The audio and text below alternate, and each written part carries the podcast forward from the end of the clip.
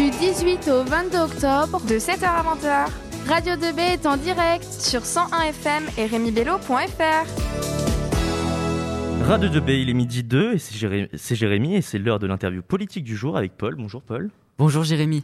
On est accompagné aujourd'hui de Naïma Mejani, sous-préfète de l'arrondissement de Nogent-Rotrou. Bonjour Madame Mejani. Bonjour à tous, bonjour à tous vos auditeurs. Euh, d'abord, un petit retour sur votre carrière. Vous êtes diplômé d'un Master 2 en marketing et en finance à l'EDEC. Vous avez fait deux ans à l'Université Paris 1 et vous avez fini par des études d'administration, un an à l'ENA et un an à l'Institut national des études territoriales. Vous avez travaillé dans le privé au début de votre carrière avant d'être nommé sous-préfète de l'arrondissement de Nogent-le-Rotrou en, novembre 2020. Vous, vous assurez donc maintenant la permanence et la représentation de l'État dans une circonscription ou pour un domaine spécifique relevant d'une priorité nationale. Vous veillez à la mise en œuvre des politiques publiques dans euh, les territoires et à la coordination des services. Enfin, vous veillez à la cohérence de l'État, euh, euh, vous veillez à la cohérence de l'action de l'État avec les acteurs du territoire. Première question, Madame Méjani, pour définir un peu plus votre fonction, qu'est-ce qui vous différencie d'un préfet?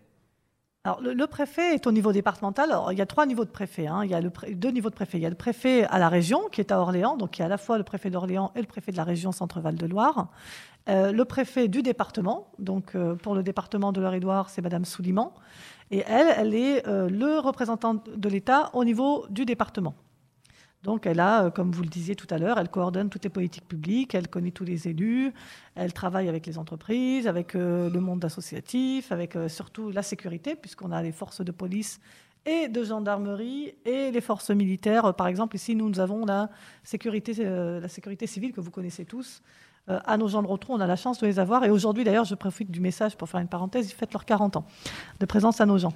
Et le préfet par rapport au sous-préfet, c'est la dimension territoriale et le niveau de responsabilité. Le sous-préfet, lui, euh, est dédié à un arrondissement. Donc, euh, il y en a quatre euh, sur le département. Vous avez l'arrondissement de Nogent, vous en faites partie, celui de Dreux, celui de Châteaudun et celui de Chartres, puisqu'il y a aussi un sous-préfet à Chartres, alors qu'il y a un préfet. Et donc, les sous-préfets d'arrondissement, eux, ils sont plus près du terrain. C'est-à-dire que moi, je connais beaucoup plus d'élus de petites communes que le préfet, par exemple, parce que je les vois au quotidien. Elle les connaît, elle, mais elle les voit moins sur des thématiques. Euh, moi, je connais aussi euh, les proviseurs, par exemple M. Sibnaler qui est là aujourd'hui. Je connais euh, les associations, le tissu associatif, les maires, mais aussi les premiers adjoints, souvent d'autres élus, etc. Donc on est vraiment au plus près des, entreprises, du territoire, des élus et des habitants. On a une sous-préfecture qui fonctionne, c'est-à-dire qu'elle reçoit des usagers. Aujourd'hui, vous avez la possibilité d'aller refaire votre carte grise, non pas à Chartres, mais directement euh, en sous-préfecture. Donc moi, je représente euh, l'État et en même temps, euh, les directives me sont données aussi par le préfet. Quel a été le déclic de vouloir travailler dans le public après toutes ces années passées dans le privé?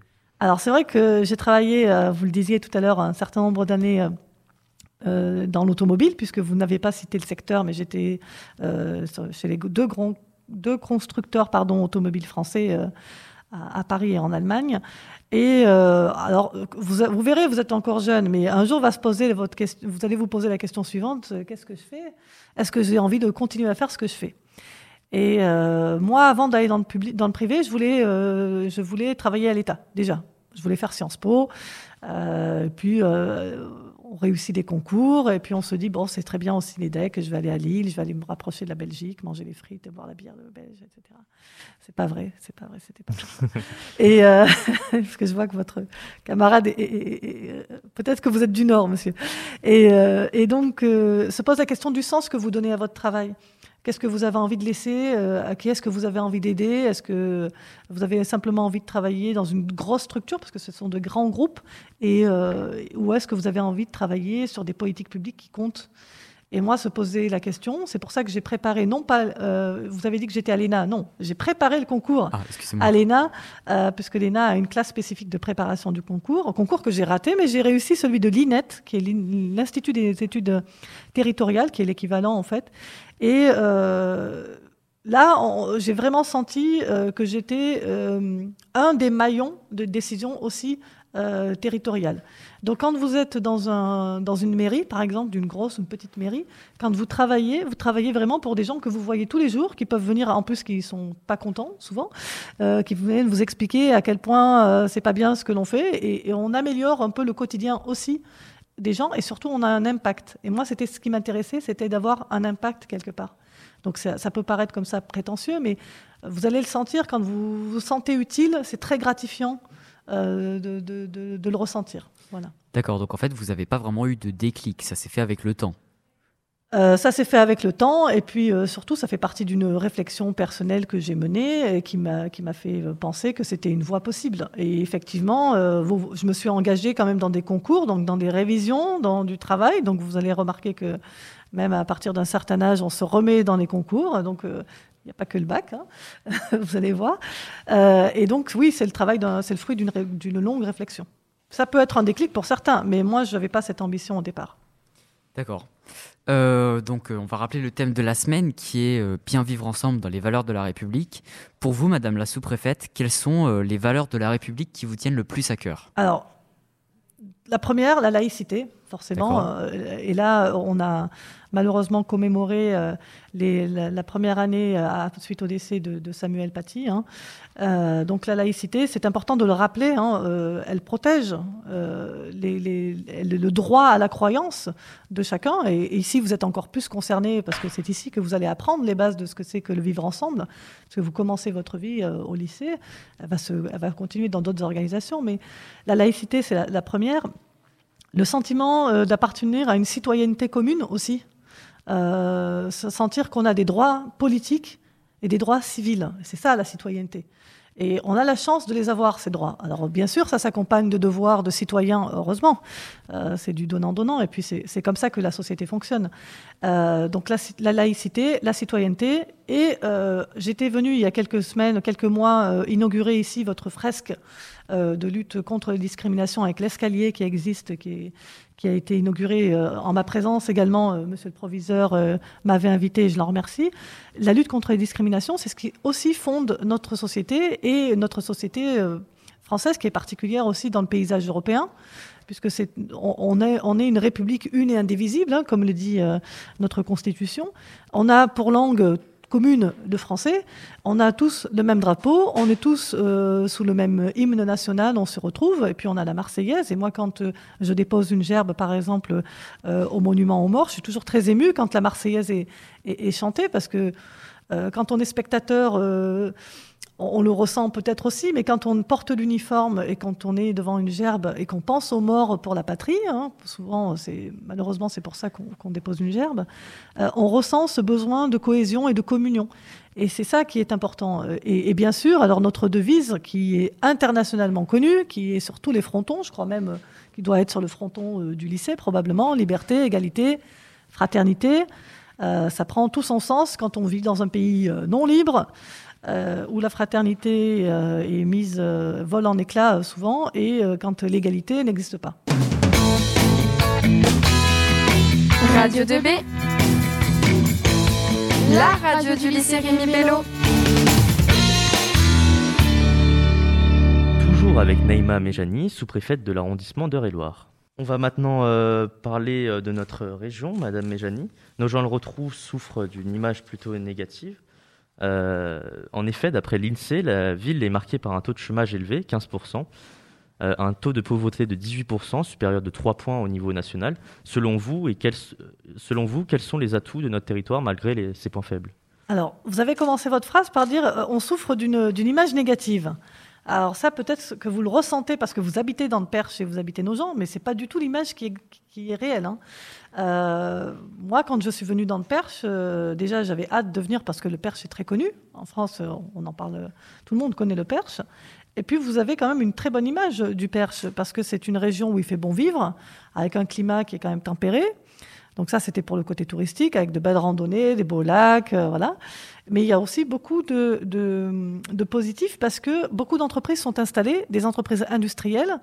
Et euh, je, vais faire euh, une remarque sur ce côté-là économique. Mais ce matin, j'avais organisé un petit déjeuner économique à la résidence du sous-préfet. Et j'avais beaucoup d'entreprises qui étaient là, une quinzaine d'entreprises, donc de grosses industries qui se félicitaient d'être dans le Perche. Pourquoi? Parce que euh, ici, ils, ils, arrivent quand même à attirer euh, des salariés euh, compétents qui restent. Euh, D'autre part, on fait partie de la vallée de l'Huine. Alors, je ne sais pas si vous le saviez, mais ici, euh, entre l'Orne, la Sarthe et nos gens, il y a 10 000 emplois industriels. 10 000 emplois industriels qui sont pérennisés par des modernisations d'outils de production. Ça veut dire quoi? Ça veut dire qu'elles vont rester dans le Perche et elles sont une source d'attractivité. Donc le Perche est vu quand même comme quelque chose de très attractif. En plus, on a des moyens de mobilité. On a le train qui vient jusqu'à nos gens, ce qui n'est pas le cas de toutes les villes euh, environnantes. On a le train aussi qui vient à la loupe pour parler de l'arrondissement, donc euh, c'est appréciable. Bon, certes, on n'a pas le TGV, mais on a quand même une autoroute qui arrive à Luigny. On a des routes départementales en très bon état qui ont été refaites il n'y a pas longtemps. Donc il y a quand même une, une grande attractivité du territoire. Alors vous parliez du taux de chômage. On ne fait pas euh, figure d'exception au niveau euh, national, c'est vrai. Euh, mais pour, un territoire qui est très rural quand même, parce que nos gens, c'est à peine 10 000 habitants, on s'en sort plutôt pas mal. Alors, on parlait du taux de pauvreté, pareil. Hein. Forcément, qui dit ruralité, tout le monde n'est pas grand propriétaire terrien, hein, avec des rendements énormes. Mais donc, on a sur le territoire rural, et pas que dans les quartiers des grandes villes, de la pauvreté, et ça, c'est vrai. Est-ce que vous pensez que la reprise économique peut apporter quelque chose euh, sur ce sujet? Alors, elle est, déjà en train, puisque euh, moi, ce que je vous disais ce matin, c'est que j'étais avec une quinzaine d'entreprises. Alors, ils peinent énormément à trouver des salariés parce qu'ils sont en reprise économique. Euh, ils ont changé leurs outils de production, ils ont profité des plans euh, de relance, des plans gouvernementaux, etc. Et ils ont du mal à trouver des jeunes qui, à, se former à l'alternance, en alternance. Ils ont du mal à trouver des gens expérimentés, ils ont du mal à trouver des ingénieurs et pourtant, ils proposent des salaires attractifs.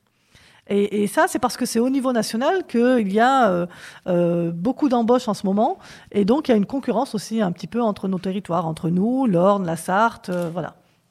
Vous parlez du coup de la difficulté de trouver des jeunes pour les entreprises.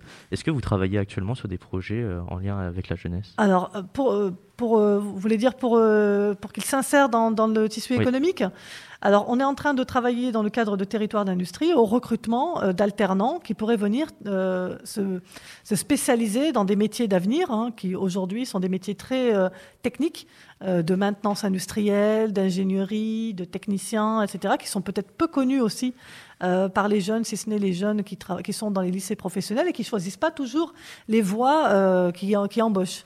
Et ça, c'est un travail qu'on fait avec les entreprises, c'est-à-dire de, communiquer sur le type d'emploi qui existe. Euh, aussi avec, euh, alors je sais que la Chambre d'agriculture, a, pardon, la, Chambre de, commerce et d'industrie à, Chartres travaille sur des forums avec les jeunes pour pouvoir venir proposer les métiers, euh, faire de l'animation autour de ces métiers, c'est de recruter ou au moins d'intéresser les jeunes. Et je pense que plus vite, plus tôt dans votre parcours, vous saurez quel métier existe, euh, mieux vous allez choisir. Alors, il ne s'agit pas euh, de faire la promotion que des métiers industriels, d'ingénieurs, etc. Euh, tous les métiers sont, pour moi, sont nobles, hein, ce n'est pas la question. Mais plus vite vous serez confronté à la situation en entreprise, vous allez peut-être dans votre parcours, vous avez déjà fait des, des stages, j'imagine, en troisième, déjà avant d'arriver en seconde, mais tout au long de votre scolarité, si vous rencontrez des entreprises, des institutions, vous allez avoir une idée de plus en plus précise. Et c'est ce qui manque un petit peu. C'est que souvent, vous arrivez et vous ne savez pas trop vers qui vous tournez pour euh, faire un stage. Il faut aller frapper à la porte de, l'entreprise qui vous fait rêver. S'il y en a une, en tout cas sur le, territoire. Et puis si vous voulez venir à la sous-préfecture, euh, avec grand plaisir. J'en ai déjà accueilli un euh, de Rémi Bello et qui va revenir quatre semaines encore à la sous-préfecture. Merci. Tout à l'heure, vous parliez des transports. Euh, à Nogent-le-Rotrou, nous avons un réseau de transport en commun, le réseau Nobus, euh, malheureusement qui est euh, assez peu développé. Nous avons deux lignes de bus, mais qui font le même parcours dans le sens inverse, et qui aujourd'hui ne répond plus aux besoins des usagers. Est-ce que vous envisagez de travailler sur le sujet?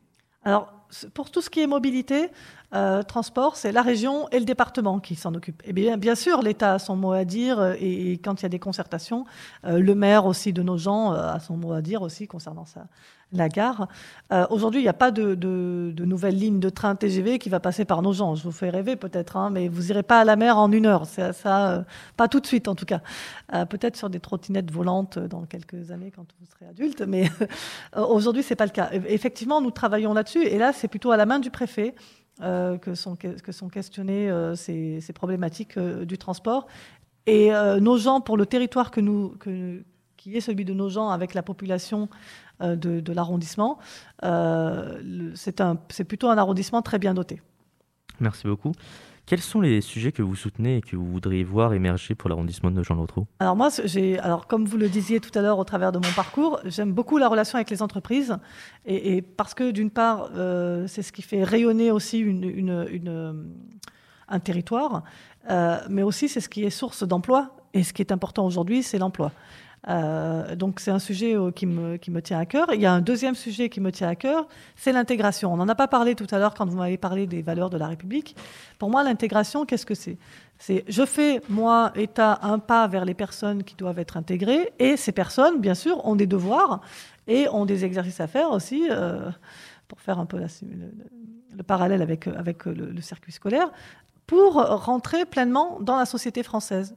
Et qu'est-ce que c'est y rentrer? C'est euh, connaître les bases des valeurs que vous nous avez euh, fait rappeler tout, que vous m'avez fait rappeler tout à l'heure hein. citoyenneté, laïcité, démocratie, euh, liberté, égalité, fraternité. Et parce que souvent, ce sont des personnes. ici, nous avons des, personnes qui viennent de Syrie et de, la, zone subsaharienne et qui, habitent nos gens, qui ont été bienvenus et bien, bien insérés dans nos gens. Maintenant, il faut que cette insertion se traduise par une intégration. Et euh, j'apprécie particulièrement les, cours qui peuvent être donnés par des associations, aussi par le collège euh, Brossolette, aussi qui organise des cours pour les mamans des, élèves qui viennent de ces, pays-là et qui ont été euh, réfugiés. Qui, ont été réfugiés et qui maintenant sont euh, pleinement habitants, habitants de nos gens. Donc, et un troisième sujet qui me tient particulièrement à cœur, ce sont les violences intrafamiliales. Alors, tout à l'heure, vous ne l'aviez pas cité, vous avez cité le chômage euh, et la pauvreté, mais souvent, euh, malheureusement, c'est corrélé et on retrouve euh, ce triptyque emploi, chômage, comment dire, difficultés financières, aussi beaucoup d'alcool et violence intrafamiliale. Alors à nos gens, c'est vrai qu'on est un territoire un peu particulier. Euh, par rapport au reste du département, en, termes d'habitants, on est quand même très concerné par ces violences intrafamiliales qui sont malheureusement le fait de beaucoup d'alcool. Dans la plupart des cas où monsieur frappe madame, madame frappe monsieur, euh, tout le monde s'y met. Euh, c'est triste. et on a des statistiques qui sont pour la, pour la zone quand même assez importantes. Donc ça, ça me tient particulièrement à cœur parce qu'il y a des familles qui ont besoin d'aide euh, et la violence intrafamiliale, c'est quand même un, sujet au niveau national qui est préoccupant. On, compte maintenant les féminicides, mais il n'y a pas que ça. Il y a aussi euh, les enfants qui souffrent dans le cercle familial. Euh, il y a les parents aussi qui peuvent être source de violence de la part de leur, de leur progéniture, de leurs enfants.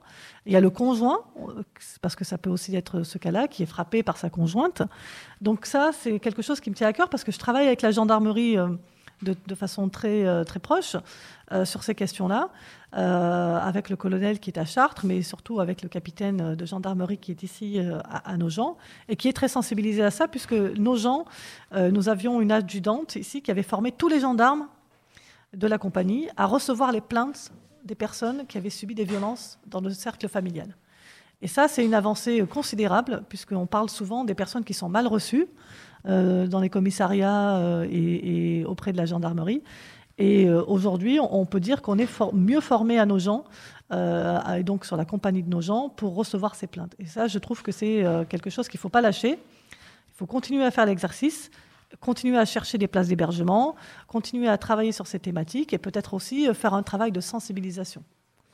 Quels sont les dossiers de votre prédécesseur euh, Cédric Bouet que vous avez pris, repris en priorité euh, en novembre 2020 ah, Tout est prioritaire, mon capitaine. Est-ce que vous pouvez me donner des exemples peut-être euh, de, sujets, que, enfin de, de, dossiers sur lesquels vous, avez travaillé? D'accord. Par exemple, je parlais tout à l'heure de territoire d'industrie. c'est un contrat que l'on va signer, que, l'on va signer avec l'Orne et la Sarthe. Et là, on est en plein. Qu'est-ce que c'est que l'emploi sur les, la vallée de l'Huine et, ça, c'est vraiment euh, prioritaire parce qu'on est en reprise économique hein, aujourd'hui. Nous étions euh, en crise Covid, donc en ralentissement complet, voire arrêt euh, de certaines branches de l'économie. Et on est reparti sur une sauvegarde de l'économie pendant toute la période de Covid avec des plans de sauvegarde. Là, il y a eu la relance économique. Et il ne faut pas se louper, et il faut pas louper ce, ce moment où tout le monde repart. Et il faut que le territoire euh, de, la vallée de l'Huine reparte en même temps. Donc ça, c'est le prioritaire, euh, je dirais, numéro un. Ensuite, bien sûr, les questions prioritaires d'un sous-préfet, c'est toujours la sécurité. Euh, donc ça, sécurité, sécurité routière aussi, où j'ai participé à un certain nombre de contrôles routiers pour contrôler à la fois la vitesse, mais aussi la prise d'alcool et de stupéfiants, puisqu'on a aussi dans la région, on, est bon dans ces chiffres-là. C'est-à-dire que malheureusement, malheureusement beaucoup sont arrêtés après avoir fumé un ou deux joints, voire plus, et avoir bu quelques gouttes d'alcool. Donc la sécurité, mais ça c'est, j'ai envie de dire, tout le temps. Et je parlais de la gestion aussi de l'intégration de, des réfugiés. Ça, c'est prioritaire aussi, parce que ce que l'on ne fait pas aujourd'hui, ça va être un coût demain, dans dix ans. Donc les petits-enfants aujourd'hui doivent être bien intégrés pour qu'ils soient de, jeunes adolescents comme vous, à Rémi Bello. Je leur souhaite euh, tout le bien, et pour qu'ils puissent choisir leur métier et, leur avenir aussi, parce que la France leur propose aussi un avenir. Euh, et, enfin, euh, pour ce qui est aussi de la question de plutôt social du logement, puisqu'on retravaille, euh, enfin surtout Monsieur le maire et ses équipes travaillent sur la question des gauchetières, à, dédensifier un petit peu les gauchetières. Et, euh, euh, cette question du logement, on la travaille conjointement avec la mairie. merci Madame la sous-préfète. pour rebondir un peu sur votre fonction de sous-préfète, euh, est-ce que, euh, en fait, vous représentez l'arrondissement de nos gens aux yeux de l'État ou au contraire l'État au niveau euh, du territoire? Alors, je représente l'État au niveau de l'arrondissement. D'accord. Donc, l'État et, le gouvernement, du coup. C'est-à-dire que lorsque les gouvernements vont changer, il y a de très fortes chances que que ça change au cours des 50 prochaines années. Euh, bon, j'ai peut-être pas une carrière de 50 ans, mais imaginons euh, que j'en ai une carrière d'au moins 20 ans. Euh, je vais connaître des, gouvernements successifs. Donc en fait, on ne représente pas simplement le gouvernement, parce que souvent les gens assimilent gouvernement et État. C'est pas exactement la même chose. L'État, c'est ce qui restera, quel que soit le gouvernement. Et moi, donc, je représente l'État. Aujourd'hui, c'est le gouvernement euh, de M. Castex, comme chacun de vous le sait. Hein. Mmh. Euh, il y a quelque temps, c'était le gouvernement de M. Philippe. Et pourtant, euh, les sous-préfets n'ont pas tous démissionné et on n'a pas réembauché des sous-préfets. Donc il y a une continuité. C'est ce qui fait aussi la, République, c'est qu'il y a une continuité. Vous imaginez le chaos, sinon, si tous les deux ans, tous les cinq ans, tout était remis en cause. Donc il y a une continuité des services, il y a une continuité de l'État de, de, sur les territoires. Donc voilà ce que je représente. D'accord, merci. Euh, vous avez euh, travaillé dans des grandes villes comme euh, Paris, Strasbourg, Bordeaux, Roubaix et Lille, d'après nos informations. est-ce que, est-ce que vous avez choisi de travailler sur notre territoire ou alors, bah, enfin, on vous a nommé, mais est-ce que vous avez choisi d'être sur notre territoire? Alors, deux choses. la première, c'est vrai que j'ai travaillé surtout à Paris, et vous n'avez pas dit, mais j'ai travaillé aussi à Cologne, en Allemagne, qui est aussi une très très grande ville je vous invite à, aller découvrir. Euh, et donc, la vie en, dans des grandes villes, c'est super. Vraiment, euh, je ne suis pas là pour décrier les villes. Vous sortez facilement, vous vous transportez facilement. Il y a la mobilité, il y a les cafés, il y a les bars, il y a les restaurants que vous voulez, les, opéras euh, que vous voulez, et le théâtre, le cinéma, ce que vous voulez, vous l'avez dans la grande ville. Sauf que vous n'avez pas de nature dans la grande ville. Ou alors vous avez de la nature euh, emprisonnée entre euh, des portails, des barricades, on appelle ça des squares, ce qui est déjà pas mal. Euh, moi, je suis corésienne, ça vous l'aviez pas dit.